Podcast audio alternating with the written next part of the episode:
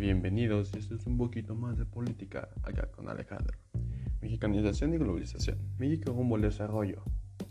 Ok, si hablamos de política, hablamos de expansión, hablamos de dinero, hablamos de tecnología, innovación, lo primero que nos urge es el desarrollo en México y a México no le ha ido muy bien.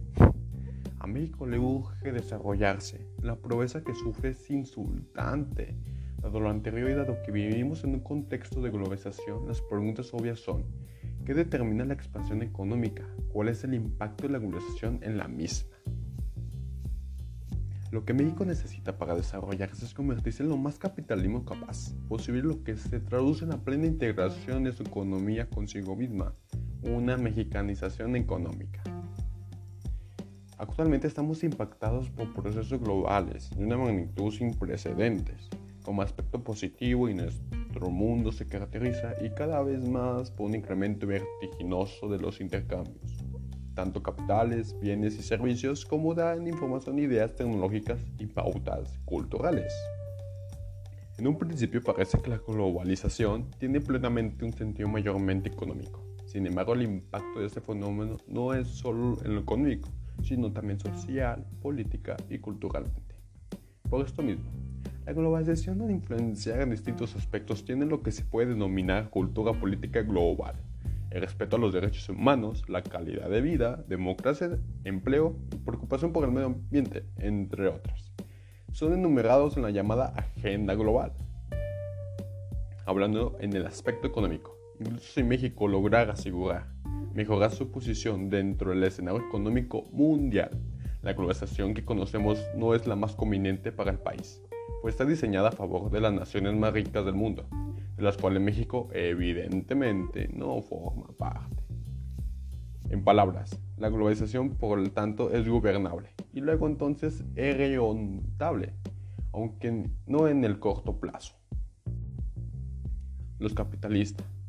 Nos guste o no, el capitalismo ha demostrado ser el modo de producción que mejor sirve al hombre para generar la riqueza una y requerida para dar vida a la sociedad de masa en la que se habita. De aquí se deriva entonces que para ser exitosa económicamente, las sociedades deben ser capaces de adoptar este modo de producción y ajustarse a sus constantes transformaciones. Es aquí donde la política social es clave. Por medio de ella, las personas pueden recibir apoyo para educarse o para emprender proyectos a la hora de que el sistema se transforme y adopte nuevas tecnologías y o procesos productivos. Eso es relevante porque el motor de crecimiento económico, una vez que el capitalismo ha sido construido, es la innovación tecnológica. Aspecto social. Hablando en el aspecto social, como aspecto negativo, experimentamos procesos de enorme concentración en la riqueza y de imaginación social, un agrandamiento vertiginoso de la brecha entre países desarrollados y subdesarrollados del mundo, mientras se perfila en el horizonte una crisis ecológica del alcance planetario. Si mi opinión es ronda y punta, aquí puedo opinar que puede ser que la globalización marcó de manera más notoria del pensamiento de las sociedades en cuanto a los cambios socioeconómicos del planeta, y eso ocurrió porque precisamente con la sociedad se adaptan los cambios exagerados y comienza a pensar y actuar un poco diferente. Principios lógicos o bien puede ser simplemente deducción, pero no es algo para tomarse tan a la ligera. Impacto en el aspecto cultural. Hablando en lo cultural, podemos decir que las culturas es el conjunto de formas y expresiones que caracteriza una sociedad determinada. Por este conjunto de formas e expresiones entendemos creencias, prácticas comunes, reglas, normas, códigos, vestimenta, religiones, rituales y manera en la que se predomina el común de la gente en la sociedad. Al igual que en muchos otros ámbitos, la cultura también se ve impactada con la llegada de la globalización a un país, ya que con esta llegan nuevas costumbres, ideas o pensamientos que se muestran a nuevas sociedades que se ven inmersas. Con la globalización llega el consumo de las marcas, consumo de medios, consumo de símbolos y de celebridades que tomamos como iconos representativos de una sociedad que regularmente están asociados y relacionados con modelos comerciales de grandes marcas. por ejemplo, tenemos a las celebridades estadounidenses y aquí en México también tenemos las películas desde el siglo de oro hasta hoy en día, incluso con las novelas aparecen muchas marcas que son famosas. Uno de los más grandes ejemplos son los futbolistas mexicanos. Hablando de la crisis en México del 94, que fue consecuencia de la globalización en México, fue provocada por la falta de reservas internacionales, causando la devaluación del peso mexicano durante los primeros días de la presidencia de Ernesto Cedillo. ¿Y esto cómo nos afecta, dirás tú? ¿Dónde se encuentran las marcas mexicanas? ¿Y el ingreso interno? ¿Aún existe crecimiento hacia adentro o dónde se queda todo el dinero? ¿Hacia las marcas extranjeras o no a nosotros mismos?